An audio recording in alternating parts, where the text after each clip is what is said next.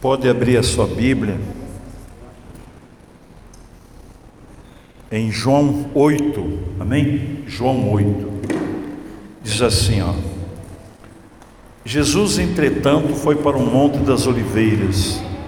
De madrugada voltou novamente para o templo, e todo o povo ia ter com ele, e assentado os ensinava.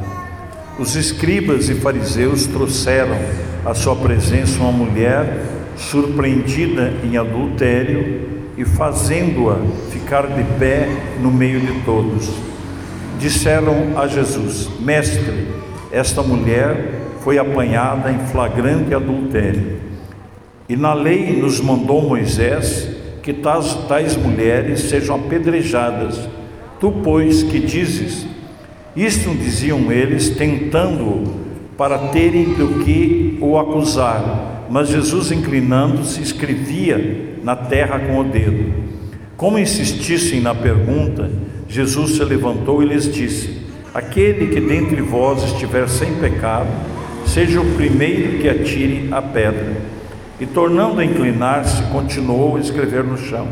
Mas ouvindo eles esta resposta e acusados pela própria consciência, foram se retirando um por um a começar pelos mais velhos até os últimos, ficando só Jesus e a mulher no meio onde estavam. Erguendo-se Jesus e não vendo a mais ninguém, mais além da mulher, perguntou-lhe: Mulher, onde estão aqueles teus acusadores? Ninguém te condenou? Respondeu ela: Ninguém, Senhor. Então lhe disse Jesus: Nem eu tampouco te condeno, vai e não peques mais. Amém? Pode se assentar. Aleluia. Veja só, irmãos, nesse texto nós vamos aprender com profundidade sobre o julgamento, amém? Sobre se julgar alguém. E nós vamos ver a sabedoria de Jesus, o nosso Criador, o nosso Redentor, aquele que trouxe o tempo da graça pelo comportamento dele nesse episódio. Veja só que o Senhor, ele, ele, ele de madrugada ele se volta né, para o templo e o povo, e assentado, ele ensinava ao povo. Né? E os escribas e fariseus trouxeram uma mulher que ela foi surpreendida em adultério. Agora vejam só, o primeiro fato é que se ela estava em adultério, ela tinha alguém que estava praticando adultério com ela, não é verdade? Não existe um adultério com uma só pessoa, mas eles trouxeram essa mulher, e nós temos que observar isso, e Jesus com certeza ele observou. E eles disseram: Mestre, essa mulher foi apanhada em flagrante adultério. E na lei que Moisés, na lei nos mandou Moisés, que tais mulheres sejam apedrejadas. Então, havia a lei, e a lei para o, o, o caso de adultério era o apedrejamento. Amém? Então, se alguém fosse apanhado em adultério, ele morria sendo apedrejado, era uma pena de morte por apedrejamento. E esses, esses escribas e fariseus que levaram essa mulher, eles levaram ela com uma intenção de ver, de pegar Jesus, vamos dizer assim, tentando ele para ver qual a atitude dele, ver o que, que ele iria fazer com tudo isso, porque eles sabiam que Jesus estava pregando eh, o amor, pregando o perdão, pregando tantas coisas, e agora eles queriam ver se ele iria fazer apedrejar essa mulher. Mas olha só, e diz aqui assim que eles insistiram na pergunta, eles perguntaram uma vez para Jesus, né? Ó, na lei fala que tem que apedrejar. E você, o que, que você fala? Né? E a Bíblia diz que Jesus estava escrevendo no chão, né? E é interessante isso. Mas havia um costume judaico de que se você escrevesse o nome de alguém na terra, era uma terrível maldição. Você escrever com o dedo o nome de alguém na terra. Eles tinham um, medo muito grande de alguém de se escrever na terra era um ato de maldição contra alguém. E eles viam Jesus escrevendo na terra, né? Eles ficaram pensando: que é isso, né? Que, que história é essa dele estar escrevendo aí na terra, né? E veja só, o que que acontece? Jesus diz assim: e tornando a inclinar-se, continuou escrevendo no chão. O que será que ele estava escrevendo, né? Ele estava escrevendo ali e eles olhando, querendo uma resposta de Jesus. E aí a palavra de Deus diz assim, ó. Jesus pega e diz assim, ó, como se insistissem na pergunta, Jesus se levantou e disse: Aquele que dentre vós estiver sem pecado, seja o primeiro que lhe atire a pedra. Amém? Olha só, começa aqui nesse episódio o tempo da graça, né? O tempo de não se julgar mais. Havia até aquele momento um, um juízo, as sentenças de morte, tantas coisas que haviam na lei. Jesus ainda não havia morto e ressuscitado, mas ele já começa a, a um novo tempo e esse episódio aqui é um episódio que mostra o começo de um novo tempo. Um tempo em que homem nenhum poderia julgar mais ninguém. Amém? Então, veja só que Jesus fala: quem não tiver pecado, atire a primeira pedra. E nós vamos ver, nós vamos falar sobre, sobre, sobre juízo hoje, então nós vamos ver com profundidade ah, o tão quão grave que é se julgar e, e, o que é se julgar alguém, né? O que é se julgar alguém? Veja só que neste caso, eh, com certeza, ah, as pessoas diziam: olha, ela é uma adúltera, essa mulher é adúltera, né?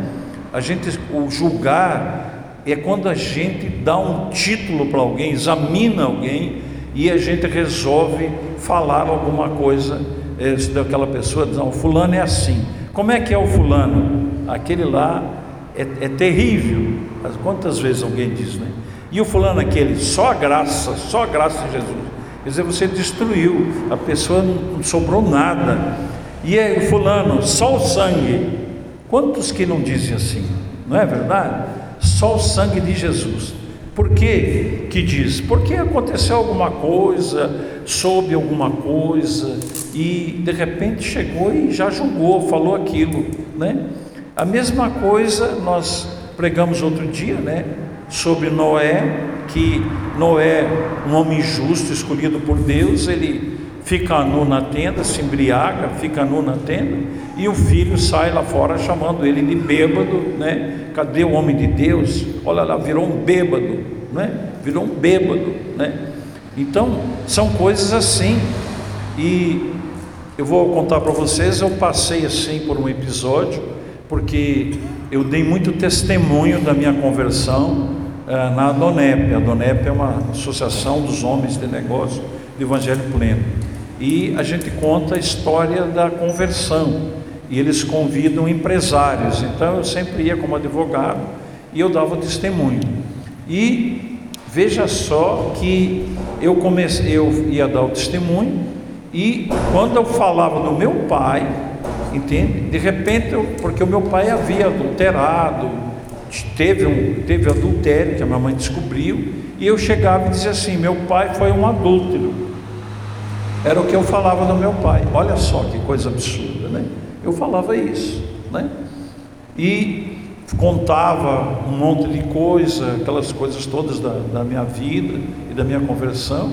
E quando foi um dia, começou, eu comecei a perceber uma tristeza do Espírito Santo. E eu comecei a perceber que a unção estava diminuindo e de repente ele, ele parou, eu, ele, eu não fui, começou a diminuir os convites para que eu fosse dar o testemunho. E quando foi um dia, eu disse: Senhor, o que está acontecendo? Ele disse assim: Olha o que você falava do seu pai. E ele disse assim: O que eu falava? Você dizia que ele era um adúltero. E eu te pergunto: teu pai adulterava na segunda, na terça, na quarta, na quinta, na sexta, no sábado, no domingo? Janeiro, fevereiro, março, abril, maio, junho, julho, agosto, setembro, outubro, novembro, dezembro ele era um adúltero que adulterava todos os dias e todos os anos, para você chamar ele de adúltero. Por que, que você não contou das virtudes dele, tantas? Por que, que você não contou da mala de dinheiro que ele entrou no ônibus e um homem tinha uma mala igual a dele? Eles tinham comprado uma mala novinha e eles trocaram a mala e o teu pai pegou a mala cheia de dinheiro e foi na empresa enquanto não devolveu a mala. Por que, você não contou isso do seu pai? Por que, que você falava que ele era só adulto? Ele disse assim, e, e aí eu disse assim, eu, e eu disse assim, mas o meu pai morreu, ele, pois pior ainda, pois eu sou o defensor daqueles que não podem se defender. Olha só que coisa impressionante. Então muitas vezes nós chamamos, falamos que alguém é um bêbado, que alguém é um adúltero, que alguém só só só o sangue, que alguém só isso, e isso são juízos. E Jesus chega aqui e vocês imaginem essa mulher no meio daquela, daquelas pessoas, chorando, né? não se sabe com que roupa que ela estava, o jeito que ela estava, e com certeza ela estava desesperada, porque ela estava no momento de, de ser, né, é, vamos dizer assim, é, executada né, nessa pena de, de apedrejamento e Jesus de repente chega e fala para eles que quem não tiver pecado dentre vocês atire a pedra.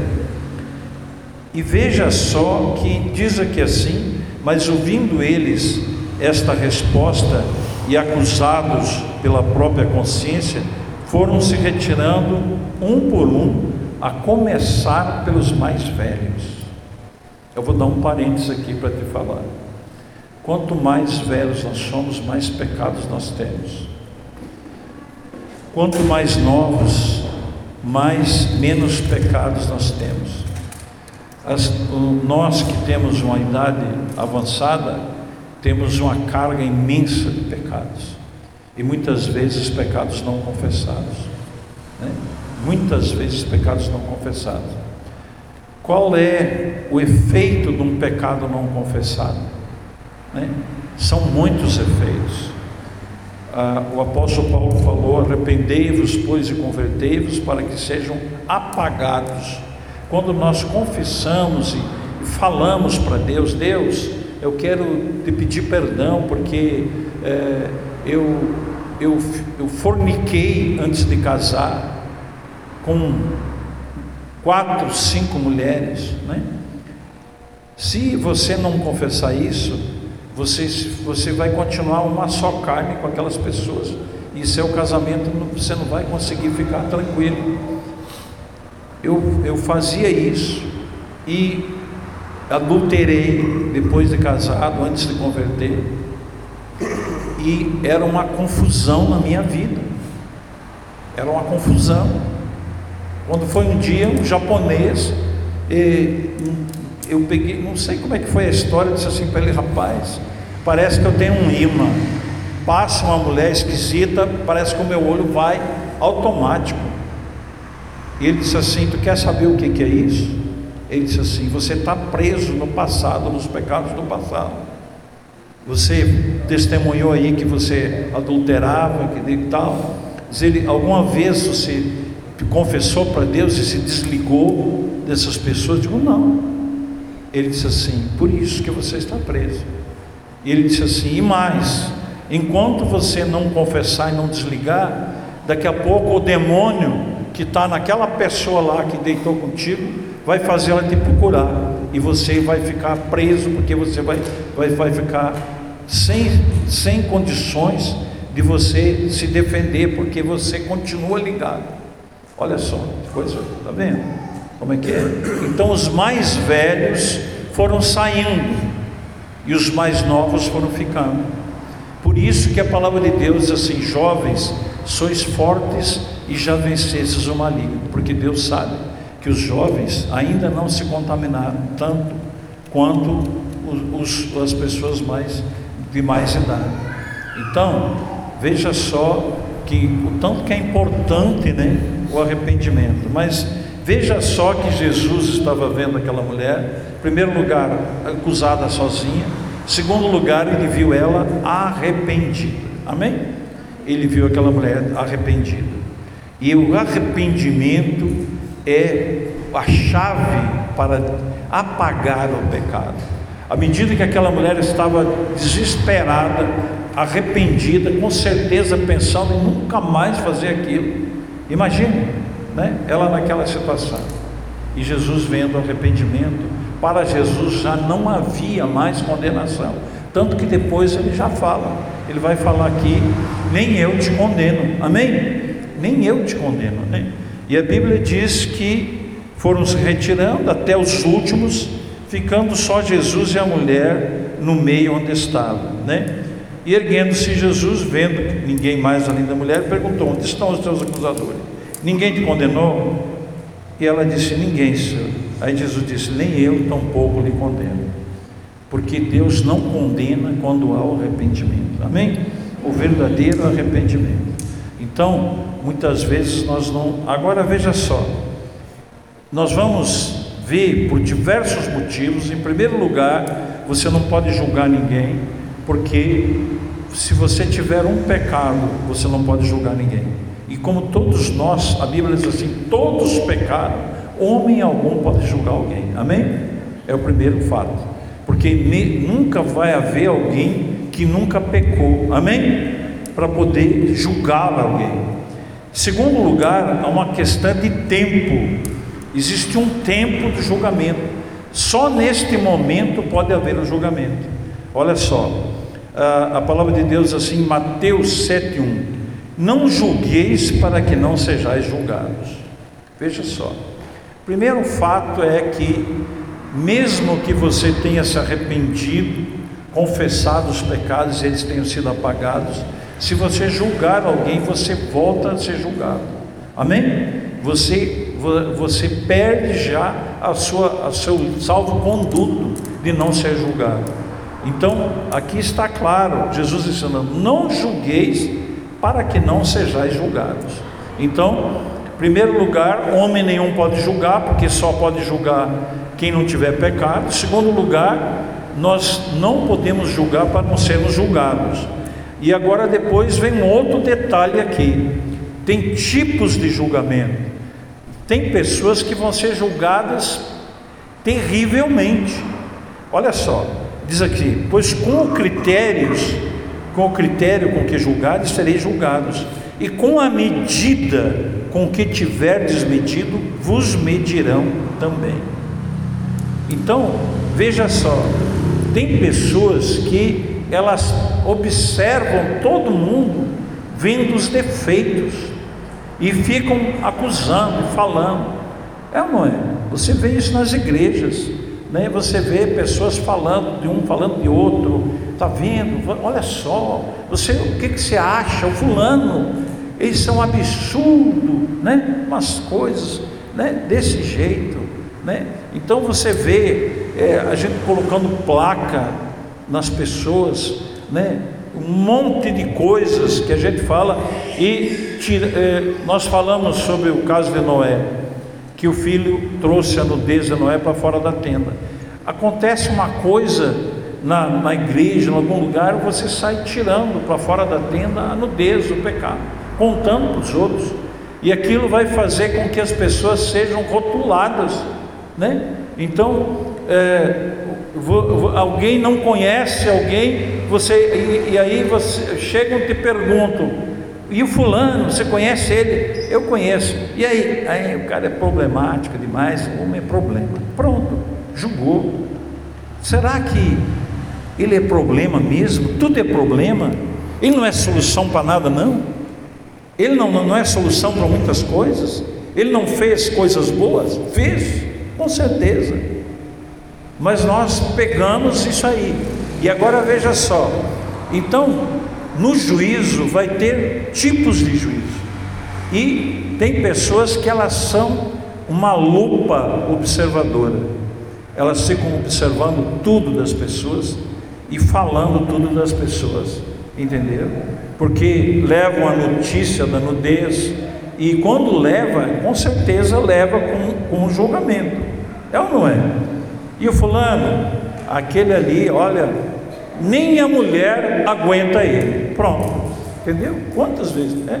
Nem a mulher aguenta ele. Ó, é ele é um cara, ó, esse aí é uma íngua. Quantas vezes eu já vi alguém falar? É uma íngua, entendeu? Só o sangue é uma íngua, entenderam? Então, esse, essas pessoas que são examinadoras, comentadoras, fofocadoras, estou criando um aqui para vocês verem um pouco, fofocadoras, não existe esse termo, mas eu estou criando o, o verbo fofocar. Você, você corre um juízo de você não passar pela porta, porque Deus vai exigir de você a perfeição. Você vai ter que ser quase parecido com Jesus para você passar pela porta, porque você observou todos os mínimos detalhes, e aqui está escrito na palavra que com o mesmo critério que julgardes, com a medida que tiveres medido. Então, se você é desse tipo que observador, que leva as notícias, entendeu? As pessoas ficam sabendo das notícias por você.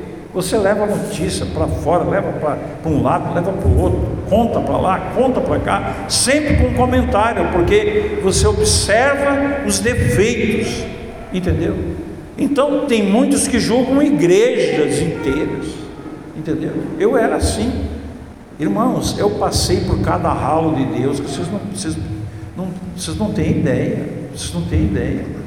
Eu fui um homem rico, eu tinha, eu tinha é, cheques assim que botava por mês, assim, tinha 50 cheques aí, de, de 5 mil clientes eu cheguei a ter, entendeu?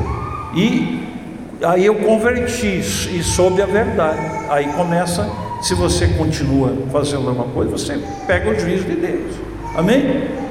E aí começou a acontecer as coisas da minha vida. Porque nós vamos colher se nós não, não mudarmos, nós vamos colher. E Deus teve que apertar comigo para me mudar, amém? Teve que apertar comigo, porque eu me achava sustentando em tribunais de Brasília, um monte de cliente, é, na academia de letras, na, na casa do Petro Grandense, e não sei o que, isso e aquilo. Aí eu me achava, eu me achava. Quando o pastor que foi me batizar, eh, depois de um mês deu na igreja, eu falei para ele: se o senhor precisar que eu pregue, eu sou acostumado a pregar nos tribunais, a, a fazer sustentação. Ele deve ter olhado para mim e ficado com dó de mim, esse coitado aí, né? Mas, então, Deus, Ele, ele vai tratar conosco, entendeu? Pra, se você não, não aprende com, pela pregação da palavra, você vai aprender com, com o chicote de Deus. E, e comigo foi assim. Foi preciso ele quebrar. Tanto que ele me quebrou que eu estou contando para vocês. Eu não sou mais soberbo, mas eu era. Amém? Senão eu não estaria contando agora, me humilhando, contando essas coisas. Para que sirva de exemplo. Então eu era o que observava tudo, julgava todo mundo, prestava atenção em tudo Entenderam? É que nem uma, uma, uma vez, depois de eu já curado, foi visitar uma pessoa visitar a igreja lá, quando era lá na rua 4, e ele ficou, escutou, ele não era um cristão, né? Aí chegou no final e disse assim: Ah, meus parabéns, o senhor errou só quatro palavras, quatro conjugações no seu, no seu, no seu discurso, não, no seu. Na falou um termo assim, Sabe? Digo, meu Deus, o cara fica cuidando dos erros, quantas coisas que eu errei, a colocação de verbo, ele não percebeu nada do que eu falei, né? Mas tem pessoas assim, que você que ficam com o olho medindo, e essa medida apertada, ela pode fazer com que você não passe pela porta estreita. Porque aqui está falando na palavra que você vai ser julgado com essa mesma medida. E como eu aprendi isso, eu passei a aflochar as minhas medidas, aflochei total, entenderam? Aflochei total. Aí, de, aí passado um tempo convertido, eu peguei roubo no escritório, um, dois roubando, outra coisa, começou Deus mostrar. Aí eu fui para a polícia, fui, não fiz nada. Deixei, digo, Deus, não tá, tá, a palavra fala que se eu levar um irmão em juízo, isso aquilo, eu não vou julgar nada, mas tal. Ficou, ficou daquele jeito, né? E então, e aí eu tive, eu passei a experimentar a medida folgada de Deus comigo também, entendeu? Do mesmo jeito que eu folguei, Deus folgou comigo, amém? Deus vai passar a te medir com a medida que você mede, amém? Então nós temos que mudar a nossa medida. E aí diz assim, ó: Por que vês tu argueiro no olho do irmão, porém não reparas na trave que está no teu próprio? Amém? Veja só, aqui ele fala do argueiro no olho do irmão e não reparas a trave. A trave que está no olho de quem julga é quando você coloca, sabe quando você coloca um esparadrapo e fecha o olho assim? Você vai lá tem um problema com o olho, vai no oculista. O oculista pega e coloca um algodão e gruda seu ali para você não abrir o olho. Jesus está falando aqui que quem julga tem um esparadrapo no olho, porque ele ele está julgando, está cego porque ele tem pecado, devia de primeiro se julgar. Amém? Olha só que interessante. E o argueiro no olho do outro é um cisco no olho. O cisco no olho é bem menor do que um esparadrapo fechando o olho inteiro. Sim, sim. Entendeu? Entendeu? Então ele está falando, por que tu vês um cisco no olho do irmão, uma coisinha pequena, e não, e não repara que você tá, está julgando, você está fazendo algo que Deus tem que fazer, você está se colocando como juiz, você tem uma trave no teu olho, amém? Então quem julga tem trave no olho, é cego, entendeu? Não percebe as coisas. Hipócrita, tira a primeira trava do teu olho então verás claramente para tirar o argueiro do olho do teu irmão. Olha, aí ele, em vez de julgar o argueiro do outro defeito, você vai tirar, ajudar. Estão vendo a diferença? Estão entendendo agora na profundidade? Então, o cisco no olho às vezes é um pecado, é algo que da visão deturpada daquela pessoa que precisa da sua ajuda. Não é para você sair taxando, levando a notícia, julgando. Você está com uma trava no seu olho. Mas Jesus está recomendando que você tire a trave e vai lá e tira o cisco do olho. Ele não falou para julgar. Vocês viram que coisa tremenda? Chegar lá e dizer, meu irmão, não faça assim, meu querido, não faça desse jeito. Esse jeito que você está fazendo vai ser ruim para você. Vamos orar, amém? Tirar o argueiro com amor, amém? Aleluia.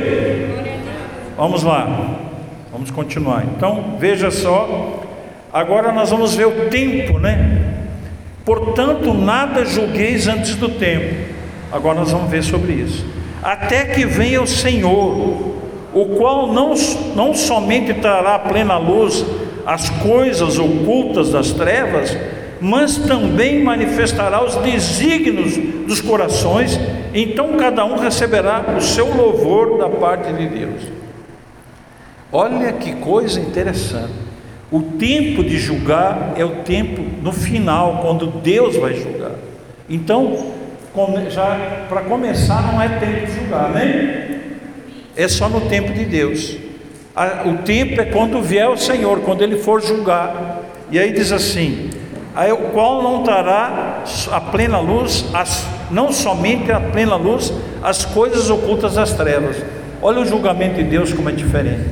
Ele vai pegar as coisas ocultas das trevas, mas também manifestará os desígnios dos corações.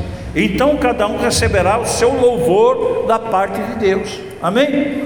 Então Deus vai examinar os defeitos, vai examinar as falhas, vocês podem ver, vai examinar os desígnios do coração. Desígnios significa as decisões, aquilo que foi feito voluntariamente, errando, ou se a pessoa fez num tempo de ignorância. Entenderam?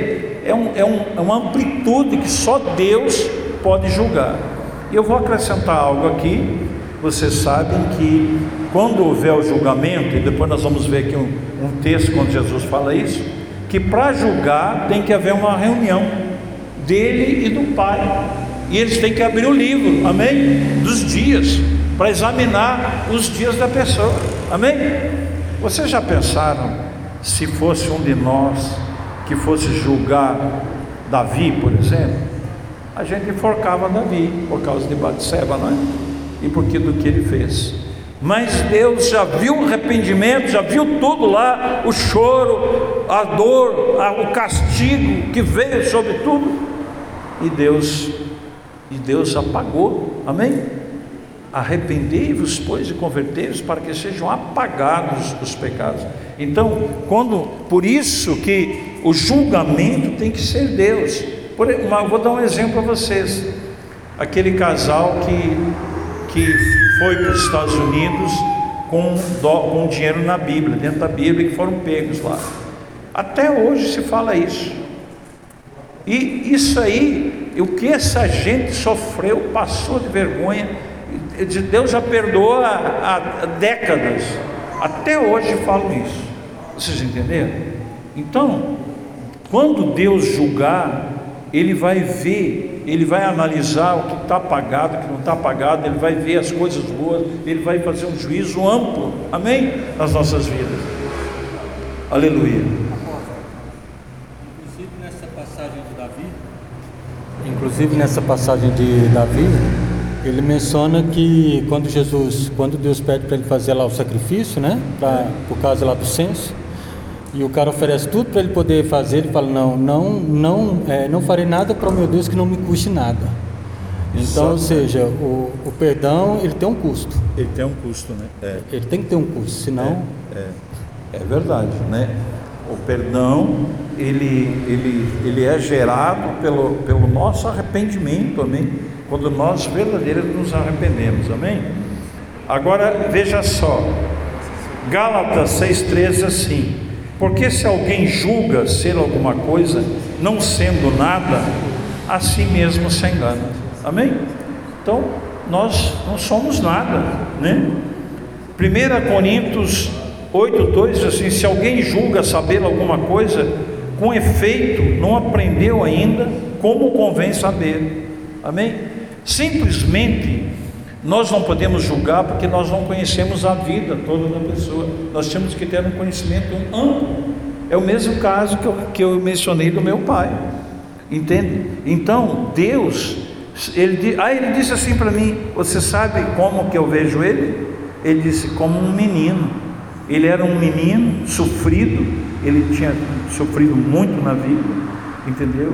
É, praticamente a mãe não criou, foi criado por empregadas, tudo. Passou muito sofrimento, muita luta, mas ele era um trabalhador tremendo. Ele comprava as melhores coisas para a gente comer, as melhores carnes. Ele cuidava da, da gente demais da conta, roupa, tudo, né? Além de ser extremamente honesto, né?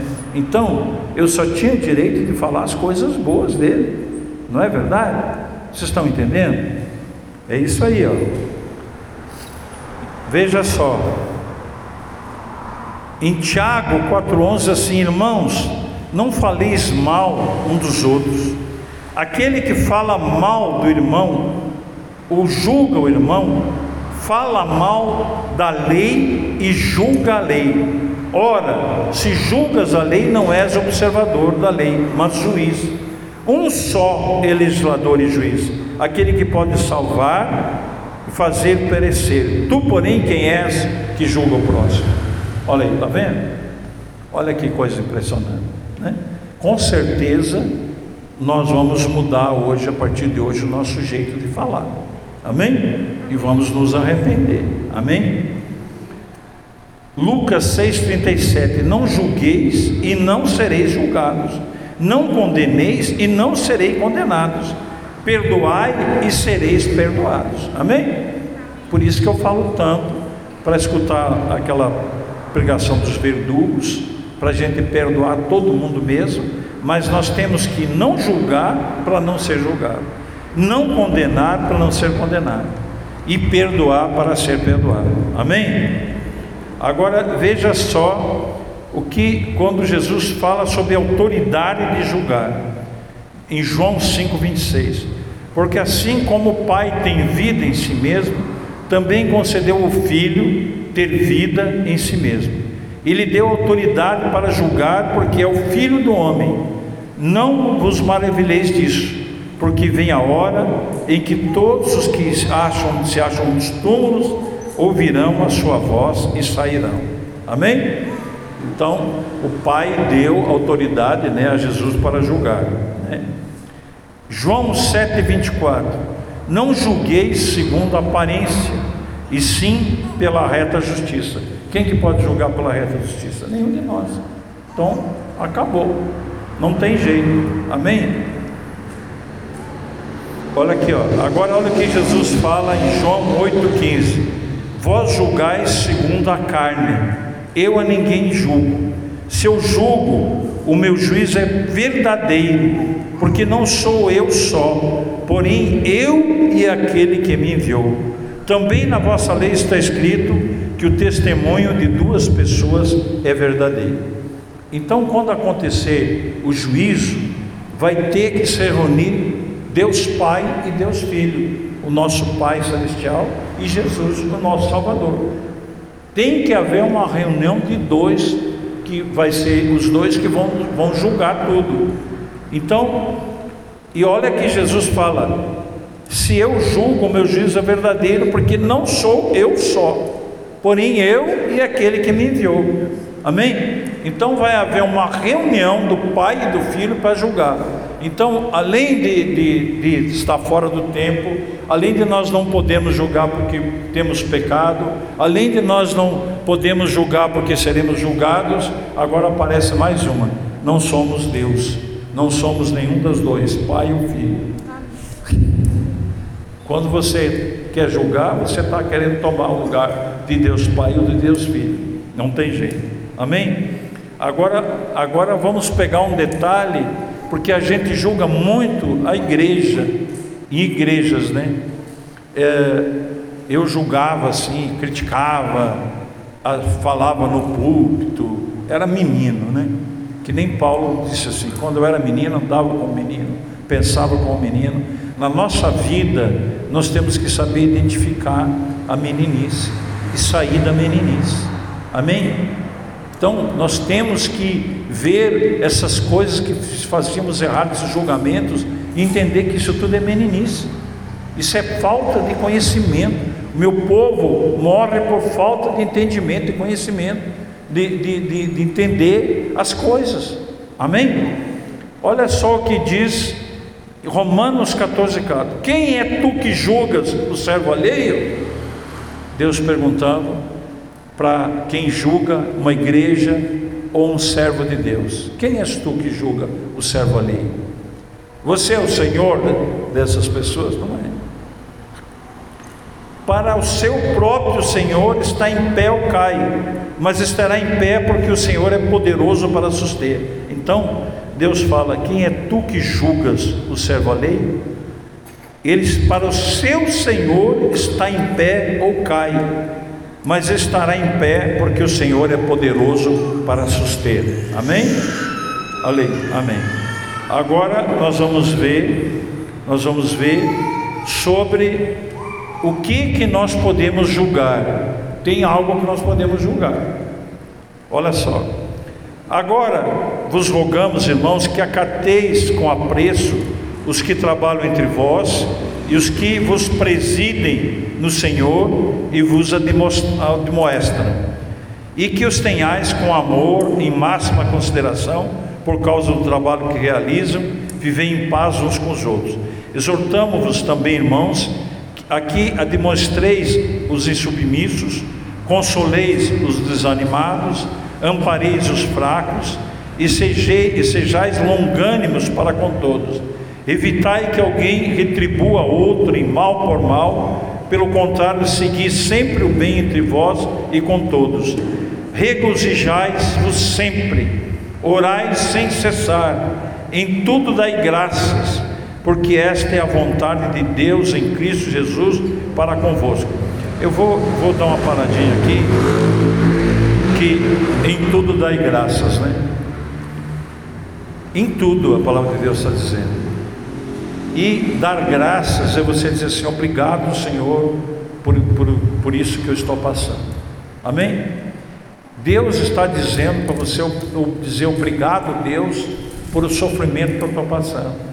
Deus não está, Deus está diz, diz na palavra que não é para você murmurar. Em tudo dá graças, né? E o poder de dar graças, ele é tremendo.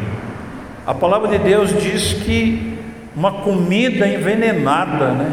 Algo ruim, quando for recebido com ação de graça, não é nem com oração, é purificado, entendeu?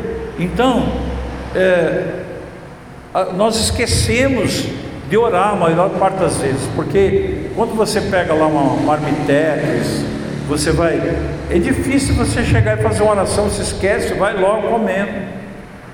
Mas se você disser assim, obrigado Senhor por essa comida, pronto, purificou. Você recebeu com ação de graças. Porque toda dádiva, todo dom perfeito vem do alto do Pai das luzes. Receber com ação de graças purifica as coisas.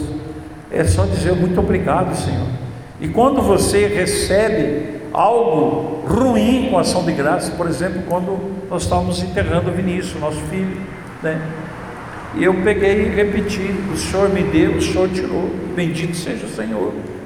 E teve uns dois amigos do Vinícius que converteram de ver atitude doida, né, de falar essas coisas. Mas nós agradecermos a Deus é, é, é algo tão poderoso que vocês não têm noção, sabe? Receber com ação de graças. E eu aprendi assim, por exemplo, às vezes alguém chega e te dá uma canetinha, uma coisa assim, um carinho, né? Chega e te dão um presente, né? Aquilo ali e tal. E você, é lógico que por trás disso está Deus, né? Com certeza. E quando Deus fala receber com ação de graça, ele está falando dessas coisas também, além de agradecer a pessoa, ser delicado, abrir o presente, porque muitas vezes recebe e nem abre, e pessoa, uma, uma pessoa dá para você, você nem abre o presente, tem que abrir e agradecer aquela pessoa, mas agradecer a Deus, principalmente, porque Deus observa, Deus gosta quando um pai gosta e presta atenção num filho que agradece mais do que um que não dá bola para nada. Então, eu peguei um costume assim, aprendi isso com Deus, de agradecer o estacionamento, quando há tem uma vaga, de agradecer uma canetinha, de agradecer. Às vezes, às vezes eu estou botando uma camisa até usada, velha, digo obrigado, Senhor, por essa camisa. Falo de novo. Mas isso é agradável a Deus, porque Ele presta atenção em você, e aí Ele começa a abrir portas para você, porque quando você é fiel no pouco, e agradeceu no pouco, Ele vai te colocar no muito. Agora, se você resolver só agradecer a Deus, você só agradece a Deus quando você comprou um carro zero, aí você agradece, mas o resto tudo você esqueceu de agradecer. Aí você já, Deus já te vendo diferente. Você, você é interesseiro, você agradece só grandes coisas, mas quando você observa que Ele é Deus nas pequenas coisas, você foi fiel no pouco e no muito Ele vai te colocar. Amém? É tremendo isso. Então, veja só que em tudo dai graças, porque essa é a vontade de Deus. Não apagueis o espírito, né? Não precisa nem, nem dizer. Apagar o Espírito Santo é esquecer do Espírito Santo, é não falar com ele, como a maioria não fala, não conversar com ele, né? E então, não desprezeis as profecias. Olha, que a palavra é cheia de gancho, né, de coisinhas. Tem que falar, né? Vou, vou ter que falar. Eu fiz um curso de escola profética com um dos maiores profetas do mundo contemporâneo, é Martin Scott. Pensa um cara parecido com Jesus, é esse homem. Simples, humilde, sábio, tremendo, é um inglês. E ele, Deus usa ele tremendamente, sabe?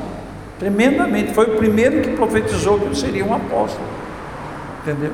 E aí, e Mark Scott fala o seguinte: grave todas as profecias, nunca deixe de gravar quando um profeta lá com você. E ele diz assim: e quem for lá comigo, leve um gravador. Porque senão eu vou, eu vou falar o que Deus vai fazer e Ele vai fazer, e depois você esquece. Entendeu? E aí ele falou: e ore pelas profecias. Tudo que te foi profetizado, você ore sempre. Pai, você falou pelo teu profeta que eu iria às nações, você falou pelo teu profeta isso, você falou aquilo. Deus, faz cumprir a profecia, meu Deus, em nome de Jesus. Deus, em nome de Jesus, você me falou por fulano, isso, aquilo, você me falou por outros profetas.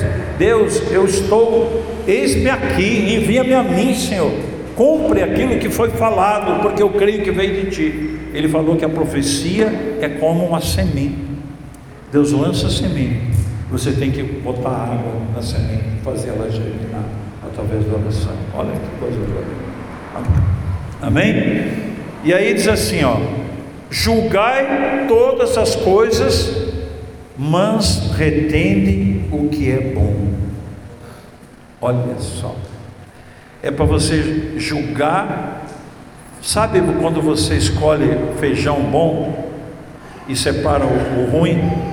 Você só pode julgar pegando o feijão bom. Pegue o feijão bom das pessoas. eu vou te dizer que as pessoas, se nós fôssemos ver como nós somos, onde eu me incluo, sabe um saco de feijão esquecido que fica um ano no armário e você pega, ele está todo bichado? Assim somos nós, a igreja de hoje, cheia de defeitos e de pecados que precisa se arrepender.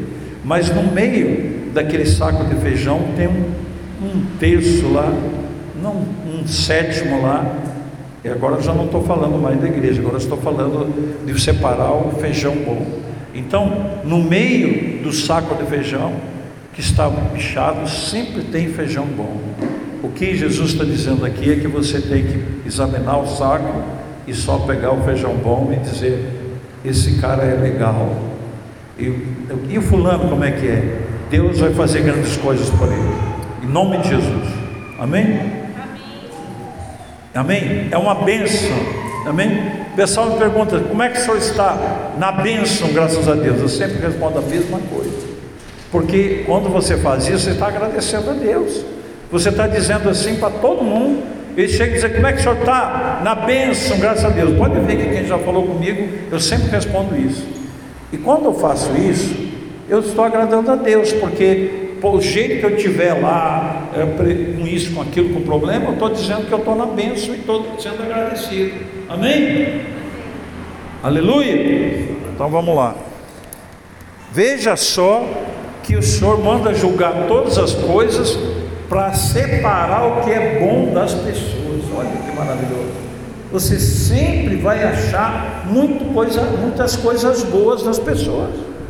Se você olhar os amigos, você vai encontrar coisas boas nos amigos, um coração, um coração simples, eh, bondoso, tem defeitos, tem, mas tem virtudes, amém?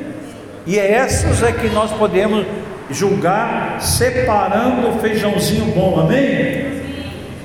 E não fala do feijão bichado, amém? Nada de falar do bichado nem de rotular.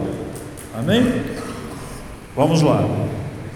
Em Romanos 14, 9 diz assim: Foi precisamente para esse fim que Cristo morreu e ressurgiu para ser Senhor tanto de mortos como de vivos. Tu, porém, porque julgas teu irmão, e tu, porque desprezas o teu, pois todos compareceremos perante o tribunal de Deus. Como está escrito: Por minha vida, diz o Senhor, diante de mim, se dobrará todo joelho e toda língua dará louvores a Deus. Assim, cada um de nós dará contas de si mesmo a Deus. que hoje, que, essa, que hoje ouvir essa palavra, sejam você clique a tecla do stop, stop na sua vida e mude o seu jeito de falar e o seu jeito de se referir às pessoas. Entenderam? É, é, uma, é um negócio é sério, entende? Tem coisas que a igreja precisa ouvir. Amém? Então, então veja só, tu porque julgas teu irmão e tu porque desprezas. Tem duas coisas que acontecem quando nós julgamos. A gente despreza aquela pessoa. Agora você vai ver qual o pensamento de Jesus é contrário. Ele, ele disse: Eu vim para os doentes e não para os sãos.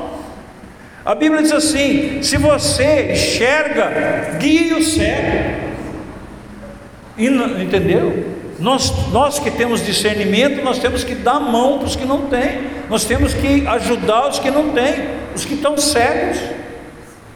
Se alguém está, eh, eh, vamos dizer assim, é o feijãozinho bichado, você vai ajudar lá a tirar os bichinhos do feijão, amém? Você vai amar aquela pessoa. Jesus fazia isso, amém? Então, vocês viram que vocês viram que ele foi lá, essa mulher, essa mulher adúltera, né? É o caso, né? E aí vocês vão ver, né? O cego de Jericó, que o cego de Jericó, é, os discípulos diziam para pegar e. e, e... Para você. Amém. Obrigado. O cego de Jericó, os discípulos falaram: fica quieto, cala a boca, cego, não perturbe o mestre. Quando eram as crianças, a mesma coisa, não, não perturbem ele. E, e o mestre para uma multidão, né? O que, que aquele pessoal fez? Julgou o cego como alguma, um lixo, alguém que não tem valor. Sim ou sim? Não é? As crianças, a criança, o que, que uma criança pode, vai perturbar? E o Senhor mandou vir as criancinhas, botou no colo todo mundo, deve ter parado a caminhada, parou de pregar, parou de tudo e ficou um dia lá acocando as crianças. Amém?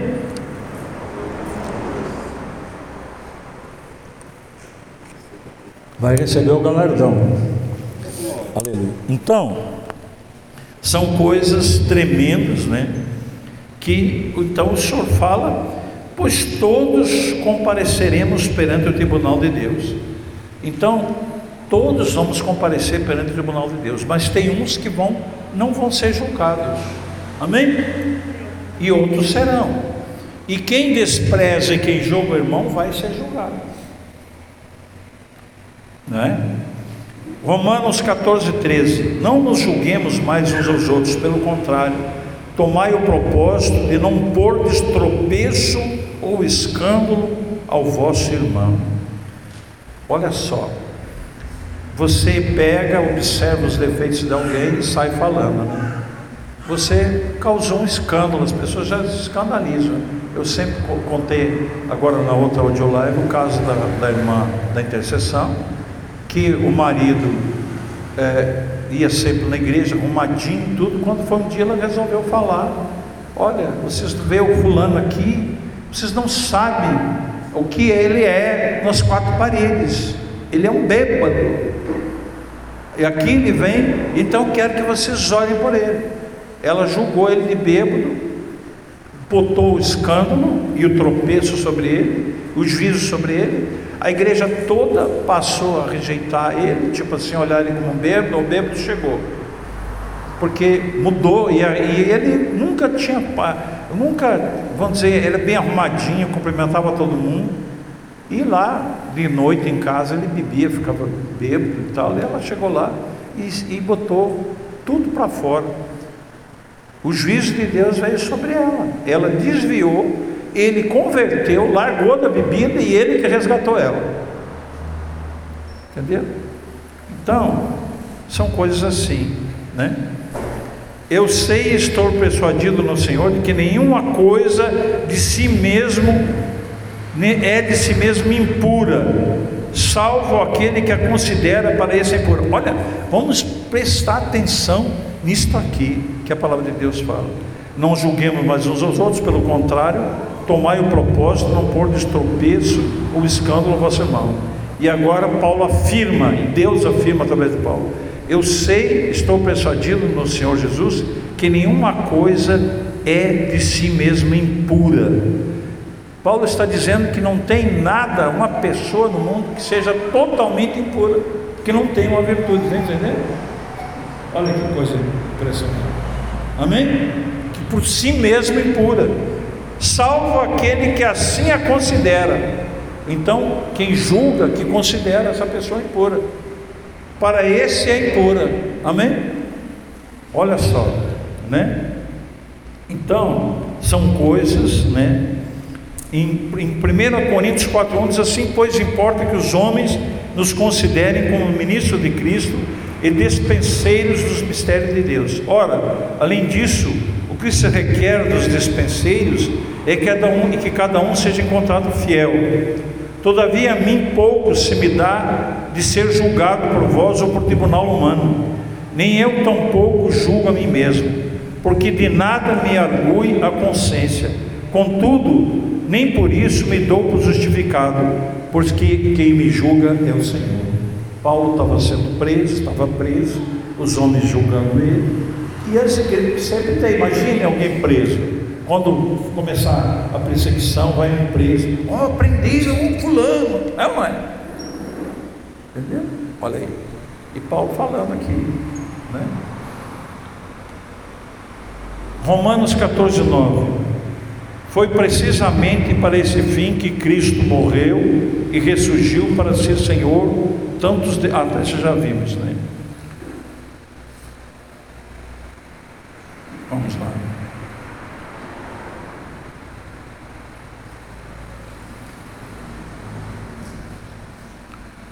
Romanos 2:1. Portanto, tu és indesculpável, homens, homem, quando quando julgas quem quer que sejas, porque no que julgas o outro, a ti mesmo te condenas, pois praticas as próprias coisas que condenas, né? Você entender isso aqui, Paulo fala que quando você julga, você a si mesmo condena, porque você pratica as coisas que você julga. Ele, então, não entenda errado. Vamos dizer assim, um adúltero, uma pessoa que adulterou na igreja. Aí você chega assim, fulano é adúltero. Aí você julgou. Não quer dizer que você pratica o adultério. Ele quer dizer o seguinte: quando você julga um pecado, você também está pecando. Então você pratica aquilo que você, você. Só o fato de você julgar, você se equipara com alguém que está pecando, entendeu? Então você julgou lá, lá o fulano é, é, é um mentiroso. Aquilo lá é um mentiroso. Eu quero, ele é um mentiroso, mas será que ele nunca falou uma verdadezinha? Falou. Amém? Tem os, tem os momentos da mentira. Aí você julgou aquela pessoa. Mas você é perfeitinho, não fez nada errado, mas você já pratica o que o outro praticou, ou seja, o pecado. Ele o pecado de mentir, você é o de julgar. Amém? É isso que Paulo quis falar. Bem sabemos que o juízo de Deus é segundo a verdade contra os que praticam tais, tal coisas.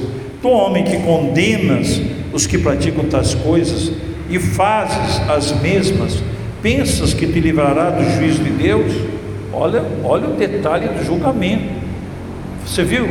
Não vamos nos livrar do juízo de Deus. Olha que alerta vermelho, gente. Ou desprezas a riqueza da bondade e tolerância, longanimidade, ignorando que a bondade de Deus é que te conduz ao arrependimento?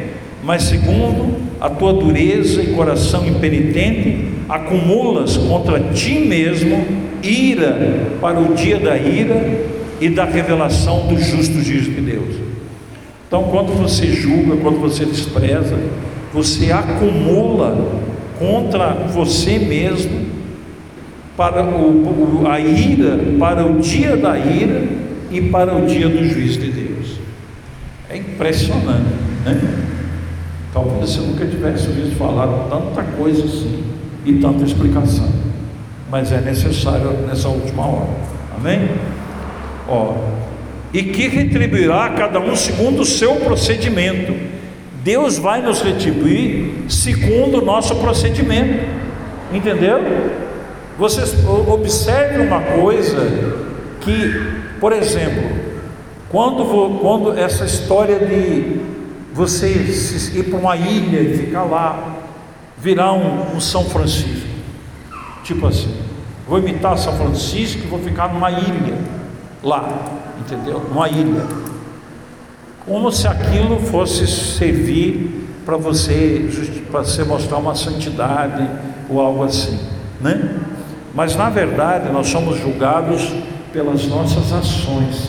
Você pode ver que a, as bodas do Cordeiro, a igreja que vai participar das bodas, ela vai estar vestida de linho fino, que esse linho fino, ele foi tecido pelos atos de justiça dos santos, pelos procedimentos santos dos santos. Amém? Então nós seremos julgados pelos nossos procedimentos, pelas nossas ações, não por você ficar. Amém? Ó, vida eterna aos que perseverando em fazer o bem procuram glória, honra e incorruptibilidade. Vocês veem que eu tenho falado coisas que você não tem visto falar. Eu tenho batido duro na palavra. Essas coisas foram esquecidas. Não se fala mais nisso. Olha o que está dizendo aqui: vida eterna aos que perseverando em fazer o bem, procuram glória, honra e incorruptibilidade tem que fazer algo. Por isso que, que ah, Jesus falou: desde os tempos de João Batista, o reino dos céus é conquistado por esforço, e só se apodera dele os que se esforçam. Esforçai-vos, pergunto para Jesus: são poucos que se salvam? O Senhor falou: muitos tentarão passar pela porta e não passarão. Não é verdade? E ele diz assim: esforçai-vos para passar pela porta estreita. Que história é essa? Que eu aceite Jesus e viverás no céu eternamente. Não precisa mais nada, veste nada, pode fazer tudo. Que história é essa? Não é verdade? Chegou até o carro do concordando lá, na hora. Foi um sinal Deus buzinou o carro lá para dizer: ouça essa buzina, que ele está falando algo sério. Vida eterna aos que perseverando, olha, olha aí, quer dizer então que, que o que Jesus falou está certo? Aquele que perseverar até o fim será salvo, será no futuro. Uai, mas eu já vi dizer que está todo mundo salvo, tem uma plaquinha do aceitei Jesus, dia tal. Não, não é assim. Não é assim. Mas ira e indignação aos facciosos que desobedecem à verdade e obedecem à injustiça. Tribulação e angústia virão sobre a alma de qualquer homem que faz o mal, ao judeu primeiro e também ao grego glória, porém, e honra e paz aquele todo aquele que pratica o bem, ao judeu primeiro e também ao grego, porque para com Deus não há acepção de pessoas. Assim, pois, todos os que pecaram sem lei, sem lei perecerão, e todos os que com lei pecaram, mediante lei serão julgados, porque os simples ouvidores da lei não são justos diante de Deus, mas os que praticam a lei hão de ser justificados. Hão de ser. Que coisa, né? Apóstolo Paulo Diero, você é um portador de notícia ruim. Não, eu sou um portador de notícia boa. De chaves da palavra, de verdades da palavra, que vão nos levar à salvação. Olha só, porque os simples ouvidores da lei não são justos diante de Deus, mas os que praticam a lei hão de ser justificados. Vamos voltar de novo lá. para as bodas. E, e que, a, que a noiva, Deus deu-se de vestir a noiva de vestes puras de linho branco, que são os atos de justiça dos santos. Então, olha só, os que praticam, mas não é tudo sempre salvo? Não é assim que Deus sabe que você, Ele não vê o pecado em você, porque você já foi justificado, não é assim? Não é. A coisa é séria. Quanto pois, quando pois os gentios que não têm a lei procedem por natureza, de conformidade que a lei não tem da lei, servem eles de lei para si mesmos. Estes mostram na, a norma gravada da lei no seu coração, testemunhando-lhes também a consciência e os seus pensamentos, mutuamente acusando-se ou defendendo-se. No dia em que Deus, por meio de Cristo Jesus, julgar o segredo dos homens de conformidade com o Evangelho. Amém? Aleluia. Glórias a Deus. Nós vamos ver aqui também Isaías, né?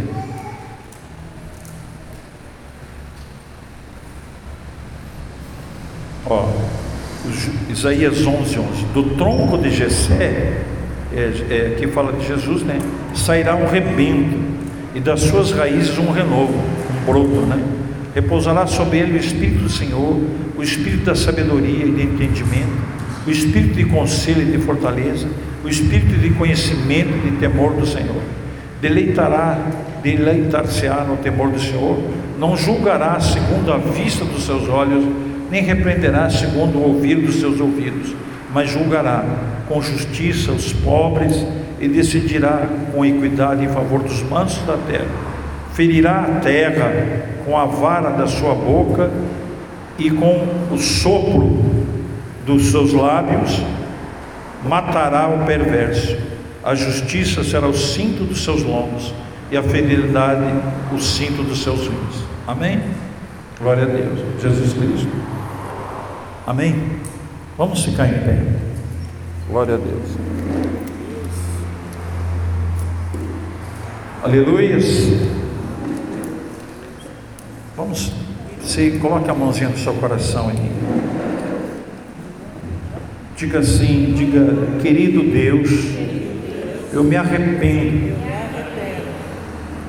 terrivelmente por todos os juízos, rótulos que eu durante toda a minha vida eu dei a pessoas, a igrejas, a cidades, a nações. Diga, Deus, eu tenho julgado quando não sou o juiz. Diga, eu tenho roubado o lugar de Deus para julgar. Eu tenho julgado antes do tempo. Eu tenho medido com medida apertada as pessoas. Mas eu não quero, por favor, Deus, ser medido como eu medi. Ser julgado por ter julgado. Diga, Deus, me dá a oportunidade de mudar o meu jeito de falar. Diga, purifica meus lábios, como purificasse os lábios de Isaías, que era um homem de impuros lábios. Eu sou alguém de impuros lábios, que tem manchado vidas, destruído identidades.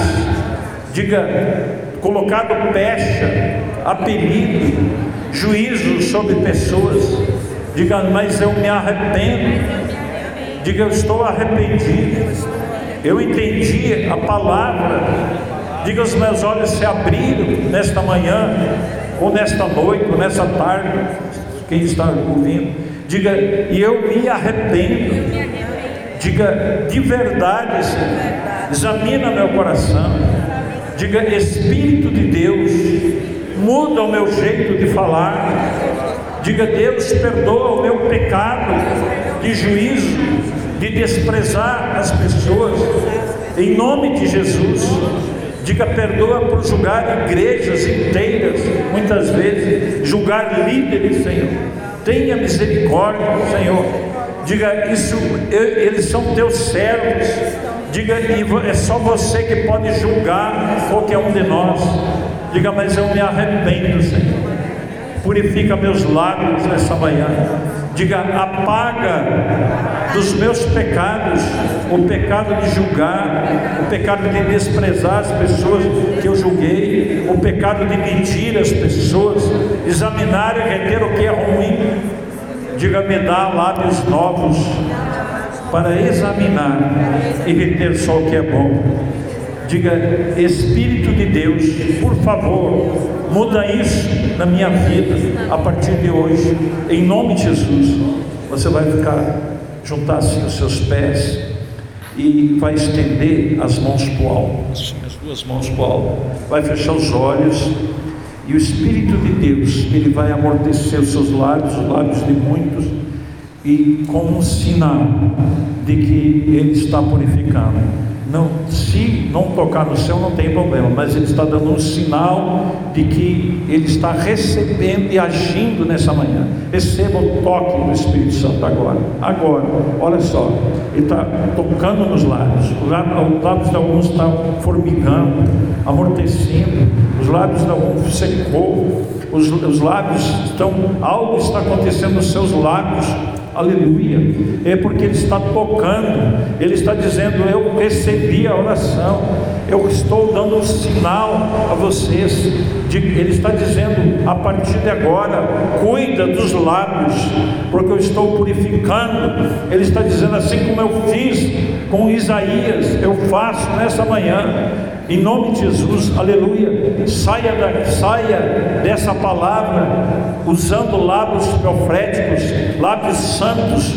Santifique seus lábios a partir de hoje, no nome do que Jesus Cristo. Ô Senhor, obrigado, Deus, por esta manhã. Obrigado, Deus, por essa palavra. Obrigado pela tua direção, que é vida. A tua direção nos dá vida, Senhor faz-nos, tira-nos do tempo da meninice, Senhor, e nos traz a um tempo de maturidade, Senhor, em nome de Jesus, em nome de Jesus. Digam amém. Amém. Quem sentiu o toque aí dos lados? Pode levantar a mão. Levanta a mão quem sentiu o toque do lado. Levanta a mão aí para cima. Quem sentiu um toquezinho, formigou o lado, secou alguma coisa. Amém? Olha aí. Amém? É o sinal. Amém? Que ele recebeu, ele deu o sinal aqui em três, né? Quatro, dois, três, quatro, quatro, lá atrás, cinco, cinco é mão de Deus, cinco os dedos, né? Amém. Mas todos receberam a glória de Jesus. Amém? Glória a Deus, aleluias, aleluias. Glórias a Deus.